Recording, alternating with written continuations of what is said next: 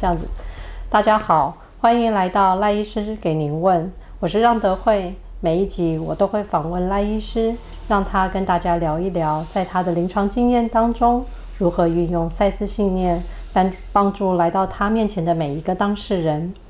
周一的早上，我和赖医师都会在中央五街的空间，希望借由每一次的谈话，让正在收听的您可以更加认识自己，与自己靠近。赖医师您好，今天想跟赖医师聊聊恐惧。我想，这个是在我们所有的负面情绪当中最容易让我们感到动弹不得的一个情绪跟感受。然而，恐惧有的时候也埋藏在我们的潜意识当中。当我们进入到类似的情境或是环境，然后即使我现在在这个当下是安全的，但是那个恐惧依然是影响到我们自己。请问赖医师，我们该如何面对我们恐惧这样子的情绪呢？嗯，谢谢让心理师的提问。我认为恐惧是需要被看见的，问题才能被解决。身心灵的修炼，乃至于一般我们最基础的心理治疗的原则上，通通都强调觉察。那在恐惧这个情绪这个面向上，正视然后面对恐惧，就是啊第一步。恐惧是一个很有特色的情绪，它本身不但波涛汹涌。而且它其实也很擅长潜伏，所以常常有的时候我们看不到、摸不着，却又如影随形的跟着我们。也常有人心中是惶惶不安，却强压下去，然后不动声色。然而，能够看见它、化解它、释放它，会让我们进入到一个全新的世界。不过，在那之前，就是在我们谈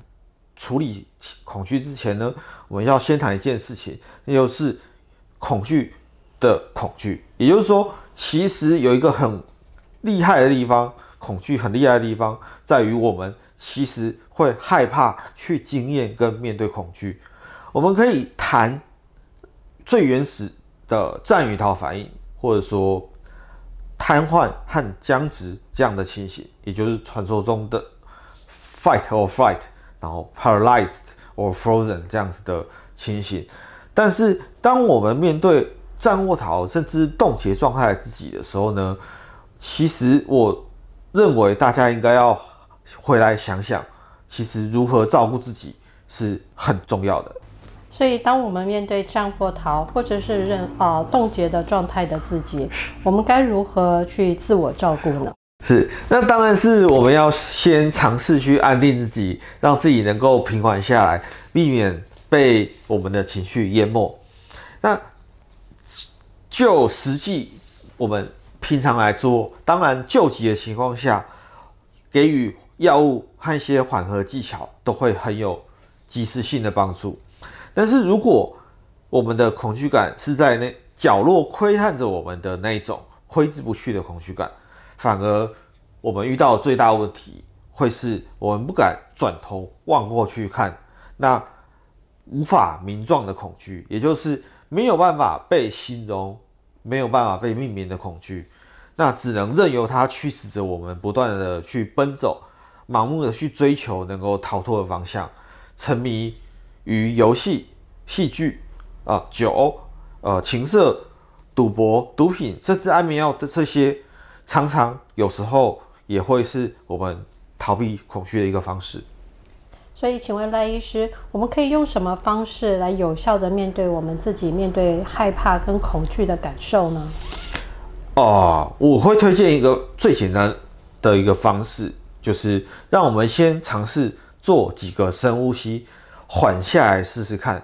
然后先去摸摸看离我们最近最小的那个害怕的感觉，利用活在当下的力量去感受那个平常不敢碰触的事物。让我们不要对，呃，未来的不确定性和不安把我们冲走，那也不要被过去的伤痛所缠绕。就这样，我们来静静的去看着我们的恐惧，让我们能够知道那个情绪的力量不在于他，而是在于我。因为那个情绪其实它不在当下，它不像我，它所投射出来。我们看到的那个他的影子那样子的强壮而巨大，那一旦我们能够看到这一点以后，我们就可以尝试跟大家和解。恐惧，其实我必须承认，它原本通常是有用的，只是恐惧往往停留在它当时有用的地方太久了，那它成为一种僵化而有威胁性的内在能量，然而却需要我们去回头发现、去看见它，那进而了解它的起源，然后去和解，再释放它。这条路其实不太容易。但是我认为它充满了价值跟潜在收获，因为这个方法它的终点可能会通往我们对于生命的根本性的信任，还有对于活在当下的深刻体会。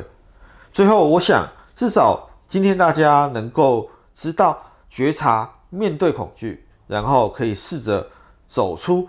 恐惧的控制，重回当下，重拾信任。好，谢谢大家。谢谢赖医师今天关于恐惧的分享。赖医师给您问，我们下一期再与您一起探索身心灵。好，谢谢大家。